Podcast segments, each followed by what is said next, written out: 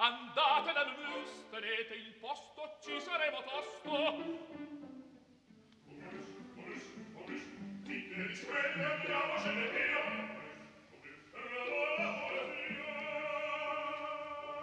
Momus, il caffè dell'opera. Buongiorno. Per tutta questa settimana, da lunedì a venerdì, Momus, la trasmissione alla quale di solito è riservato lo spazio del sabato mattina, va in onda dalle 13 alle 13.45.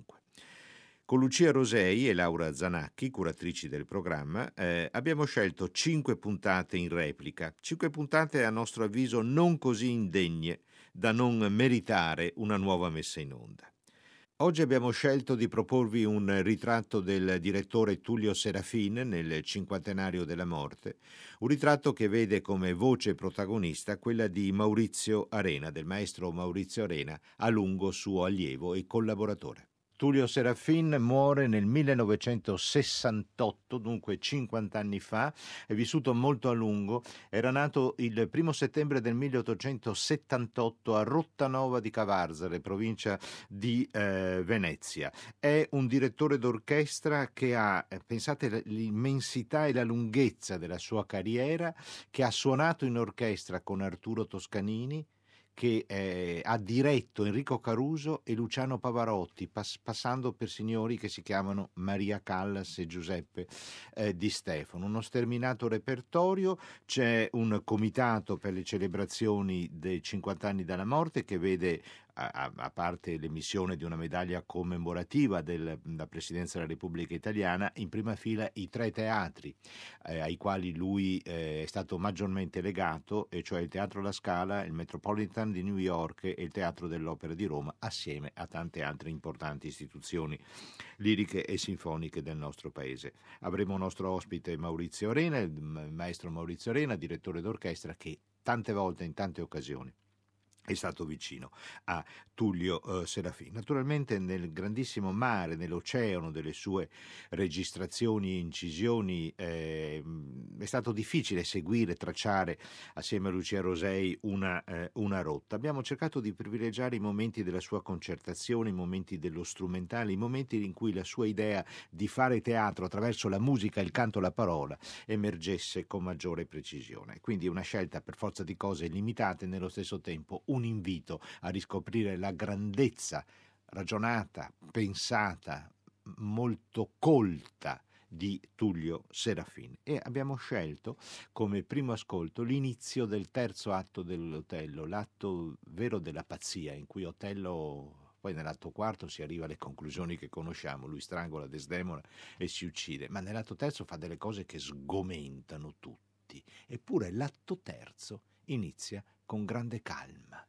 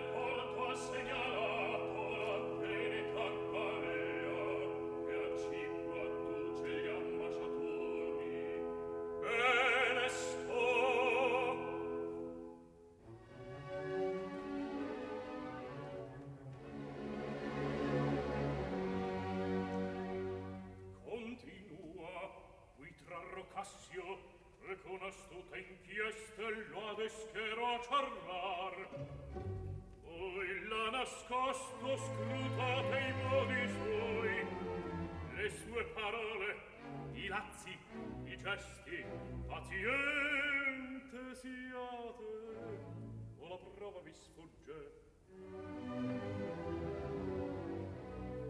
Ecco desdemona, finger conviene,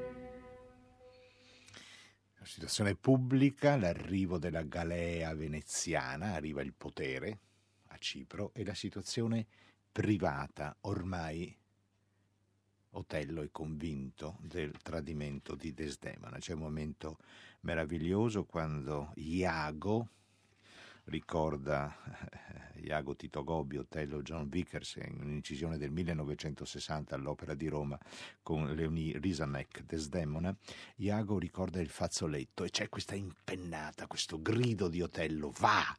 Volentieri obliato l'avrei. E come vanno insieme voce e orchestra su quel va. Vai via, perché me l'hai ricordato? Beh, di fatto quel fazzoletto diventa impossibile da dimenticare per eh, Otello.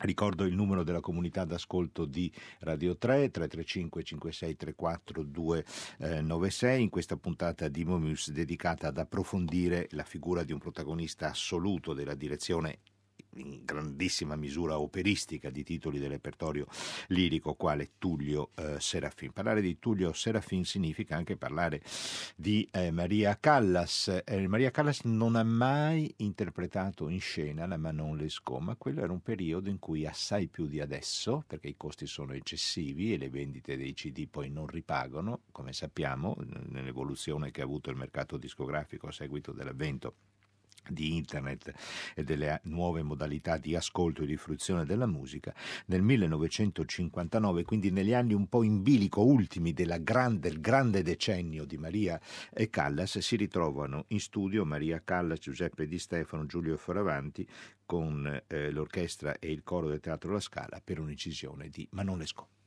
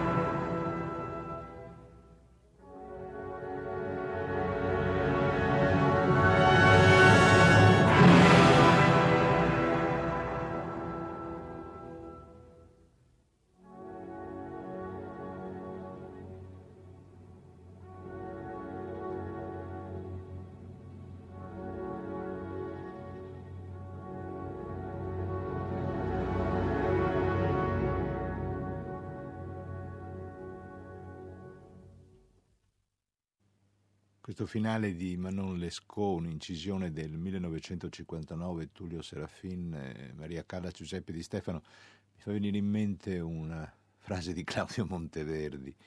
Qual è il tempo giusto di un'esecuzione? E Monteverdi rispose, così dicono le fonti, è il tempo dell'anima, perché qui, questa, questa, c'è questa palpitazione, questa inesorabile palpitazione di morte di Manon nell'arido deserto americano nel quale alla fine della sua breve e sconvolta vita è, è giunta. Meraviglioso il tremolo degli archi che accompagna gli accordi conclusivi, no? questa pietra tombale su eh, Manon e sulla disperazione di De Grie. Ci ha raggiunto negli studi di Via Asiago il maestro Maurizio Arena, Maurizio Arena, direttore d'orchestra, mh, allievo di prestigiosi direttori come eh, Franco Ferrara, ma molto molto vicino per eh, lunghi anni anche a eh, Tullio eh, Serafin, un sodalizio molto importante, molto significativo che ha naturalmente segnato la carriera e la dimensione interpretativa di eh, Maurizio Arena. Possiamo dire, maestro, che lei è stato un allievo di Tullio Serafin?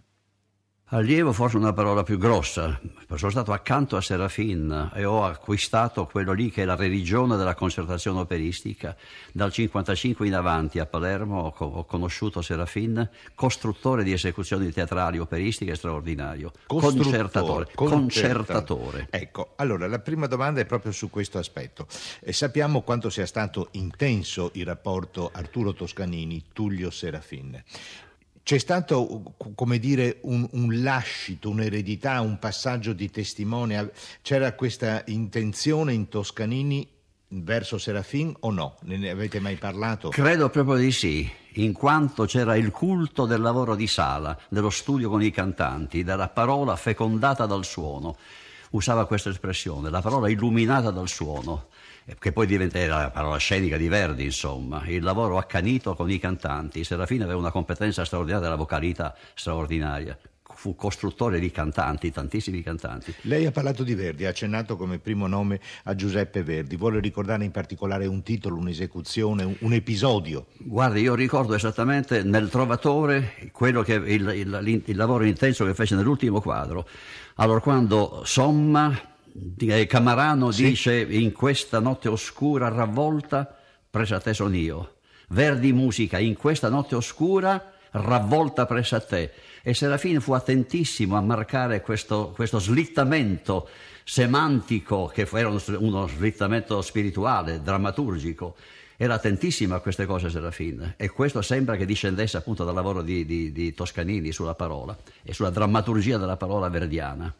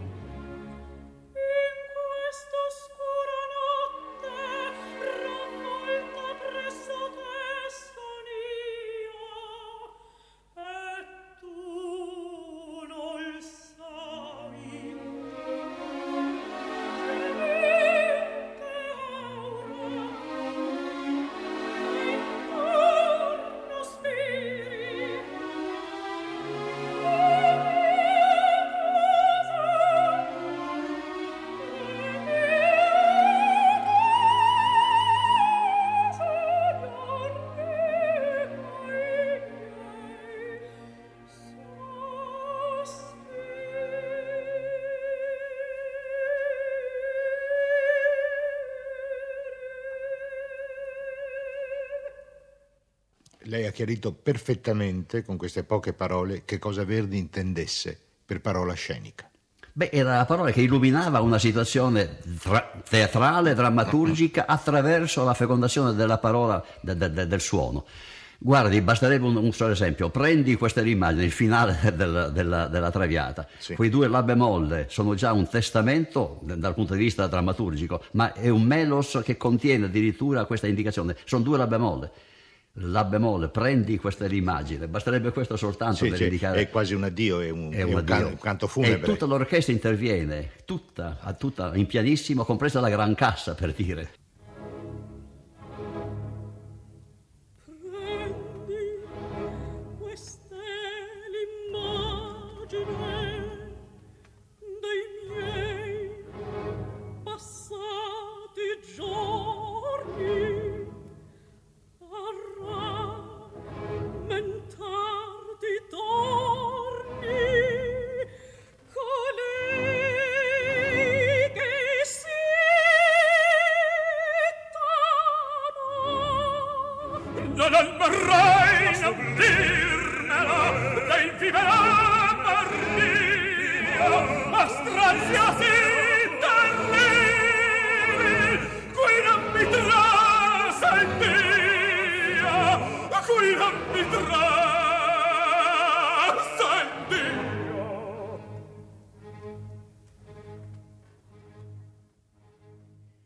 Queste competenze da dove venivano, Serafin? In- la mia domanda ha eh, questa intenzione. C'era eh, una parte dello studio per un direttore d'orchestra, per un maestro concertatore, come lei ha ricordato, che riguardava proprio questo aspetto così fondamentale per creare una tensione in palcoscenico? È venuto dallo studio, è venuto dalla grande pratica, è venuto da una tradizione italiana?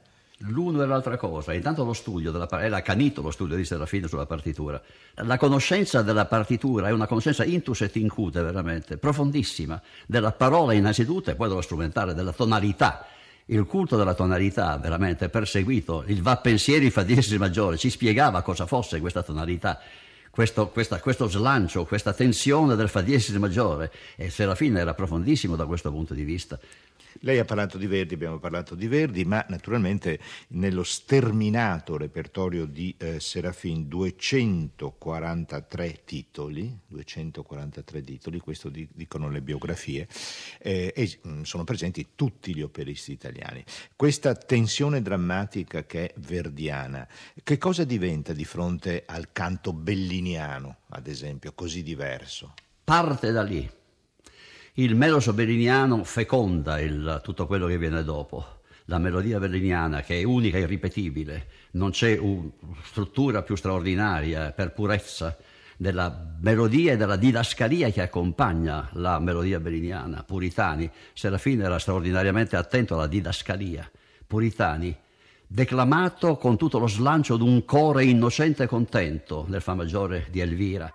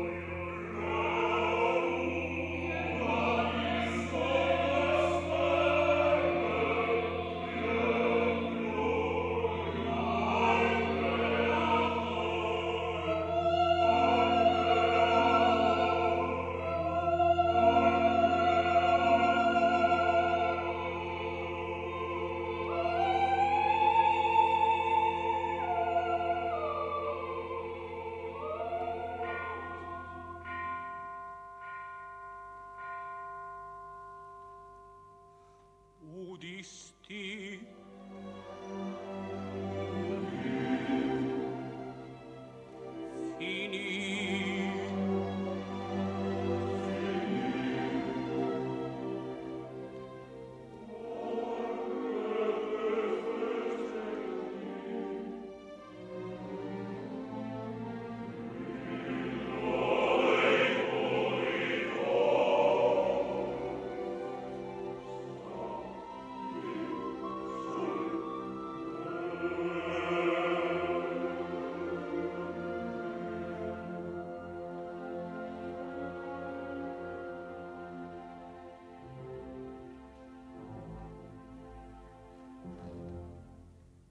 Lei ci sta parlando, maestro, non so se eh, intenzionalmente o co- con eh, naturalezza di memorie e di ricordi, di un eh, momento della storia dell'opera e dell'esecuzione operistica oggi praticamente perduto. Lei ci sta parlando di un momento in cui la figura del regista di fatto ancora non esisteva. La regia la faceva il concertatore d'orchestra partendo dalla partitura, partendo dalle didascalie eh, del libretto, partendo da quei testi. È così? Ma la didascalia non era un fatto esteriore, didascalico, sterile. La didascalia corrispondeva ad una tonalità. Quando Mimì nella, nella prima aria, eh, ma quando viene lo gelo, se scritto si alza, non è che si alza perché è indicato che si deve alzare, perché irrompe, irrompe so, questa epifania del sol maggiore. La didascalia corrispondeva esattamente ad una esigenza musicale, era sposata intrinseca, intrinsecamente con la tonalità, con la situazione musicale. E allora Serafin, che precedeva tutta, io non ho mai visto Serafin lasciare una prova di scena, è sempre in piedi, non si è mai seduto, non ho mai visto Serafin seduto.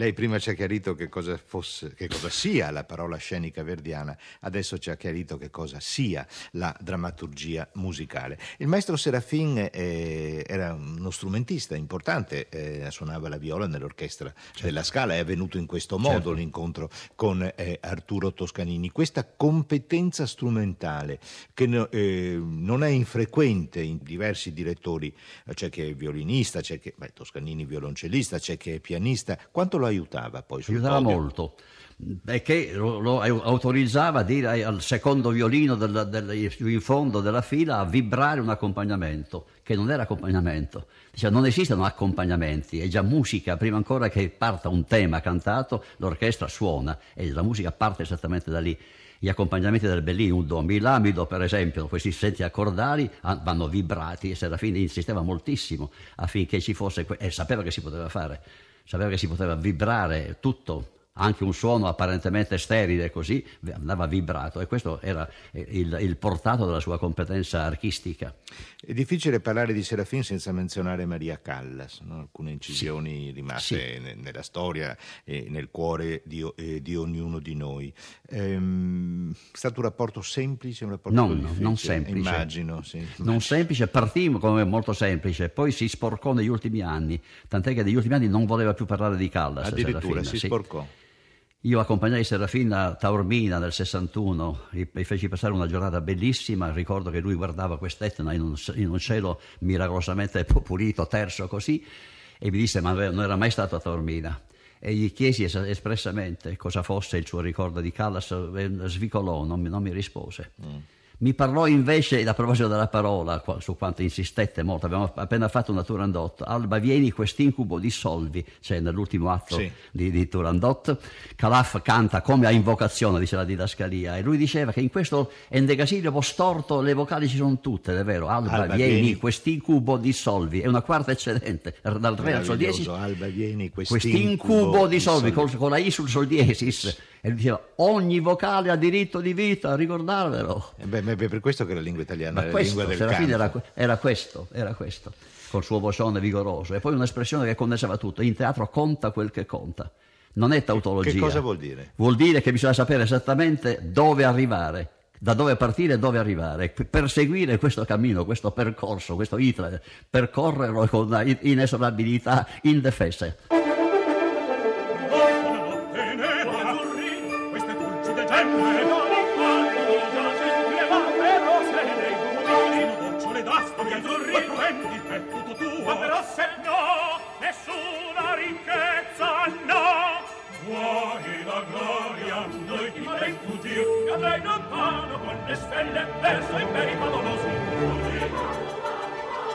啦啦啦，啦啦啦，啦，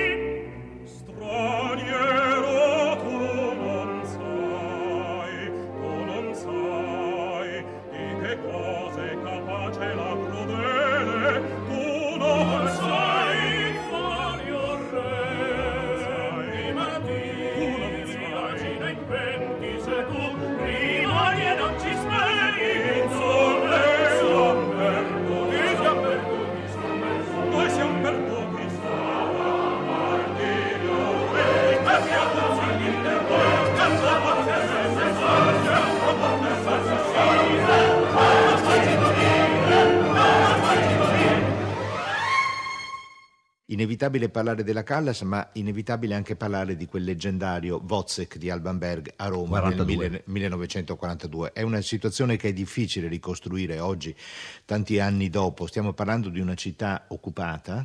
Mussolini stiamo parlando del fascismo, stiamo parlando del paese in guerra, stiamo parlando di una partitura di Alban Berg che era considerato assieme a Arnold Schoenberg, a, a Anton Weber e a tanti altri purtroppo eh, compositori e non soltanto compositori, artisti tedeschi, un musicista degenerato, quindi la sua musica era proibita in Germania. Nell'Italia, paese catastroficamente alleato alla Germania nazista in quegli anni, però va in scena in prima il Wozzeck in versione italiana. Lobby con Tito Gobbi protagonista e sul podio in italiano in italiano certo in versione italiana e sul podio c'è Tullio Serafin.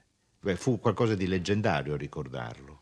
Sa che in quell'esecuzione eh, erano presenti tutti i direttori d'orchestra più illustri del tempo.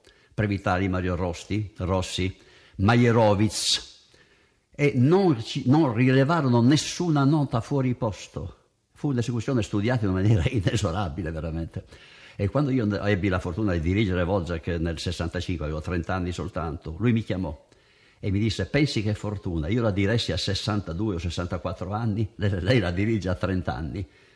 Ed è un titolo che peserà sulla, sulla sua carriera, sul suo lavoro, come un macigno questo qui.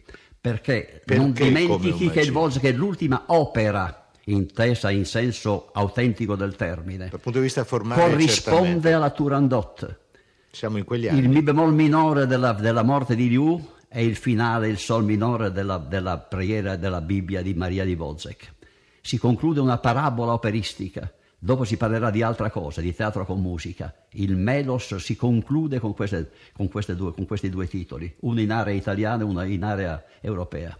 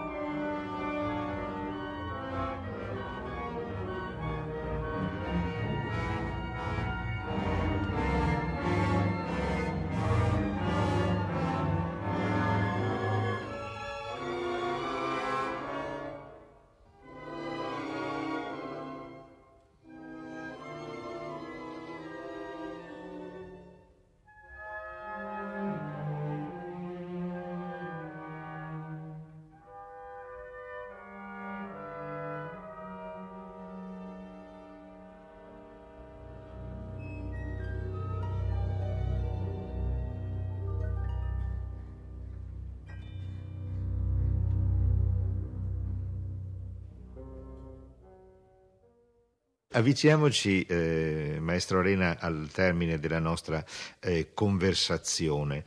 Tullio Serafin le disse che fortuna dirigere il Wozzeck a 30 sì. anni, lui l'aveva diretto che ne aveva più di 60, no? che fortuna poter entrare così giovane a contatto con questa... Io ebbi la fortuna di prendere questo titolo perché Sanzogno lasciò improvvisamente, l'avevo preparato per due mesi a Palermo per Nino Sanzogno e lui all'inizio delle sue prove lasciò e quindi il teatro si trova nella necessità di, di, di, di scegliere un direttore d'orchestra. La scelta capitò su di me, che ero in casa naturalmente, ero responsabile della musica al Teatro Massimo e fu un impegno enorme, eh, spaventoso, perché dovetti fare dalle prove di sala al pianoforte, le prove di scena, le prove di orchestra, di lettura assieme, eccetera. Però lo ricordo, mi tolse qualche anno di vita, ma me ne, de- me ne dette tanti, tanti, tanti, tanti. ecco, il, il Serafin eh, è un problema che assillò molto anche Giuseppe Verdi, no? quello di scegliere o non poter scegliere i propri cantanti. Più un compositore è forte, più può imporre la propria volontà sugli interpreti. Verdi ci arrivò faticosamente alla fine della sua carriera. Eh, Serafin sceglieva gli interpreti. Sceglieva perché aveva il potere assoluto. Aveva il potere assoluto. Perché non tollerava eh, intromissioni eh, esterne. Il regista era un personaggio che lui dominava a distanza. Cosa fa quel ragazzo così quante volte? Tranne Zeffirelli. Zeffirelli In quale occasione, maestro? Falstaff a Palermo mancava la quercia nell'ultimo quadro e lui chiedette sempre Zeffirelli la quercia, la quercia, la quercia, sì adesso, dopo eccetera. Eh? Fino a quando Zeffirelli viene alla ribalta e dice maestro in questo Falstaff c'è una sola quercia, lei. Fu l'unica volta in cui Serafino stette in silenzio. 32 ricominciò. Molto abile, bisogna ammetterlo, da parte, da parte, di Zeffirelli. Però ripensando appunto a, ai tempi di lavorazione, di preparazione, quante carriere oggi si bruciano velocemente, no? proprio per quest'ansia da prestazione, per questa bulimia concertistica che affligge molti Intanto direttori? la predominanza dell'elemento visivo, registico. 30 giorni di prove di scena, due giorni di prove musicali. Io ho rinunciato in gran parte al mio lavoro di direttore d'orchestra operista per questo È un sistema scardinato. Completamente. No? Sì, sì, sì, L'orchestra suona prima ancora che il sipario si alza, diceva Serafina, vuol dire qualche cosa questo. E, direttore musicale alla Scala dal 1909 al 1918, dopo che Arturo Toscanini lascia il teatro milanese, direttore al Metropolitan dal 1924 per dieci anni, titoli eh, prestigiosissimi. Era un uomo altezzoso, era un uomo eh, presuntuoso o, o, aveva mantenuto questa sua... Era una roccia nel rapporto col suo sorriso sotto la coscienza, ma era una roccia, non defletteva, non mollava mai, mai, mai. Quando qualcuno diceva maestro, ma io sono stanco, io no, la sua risposta era ma io no non era stanco, aveva la, la, la, la fede nella sua idea. Grazie mille, maestro Elena, per questo ritratto così vivo, così concreto, così da persona che ha, ha, avuto tante occasioni di incontro, di colloquio, di dialogo, un insegnamento finale, una testimonianza? Potrei dire una cosa, che il ricordo di Serafina dovrebbe essere veramente non un culto di ceneri, ma una custodia del fuoco.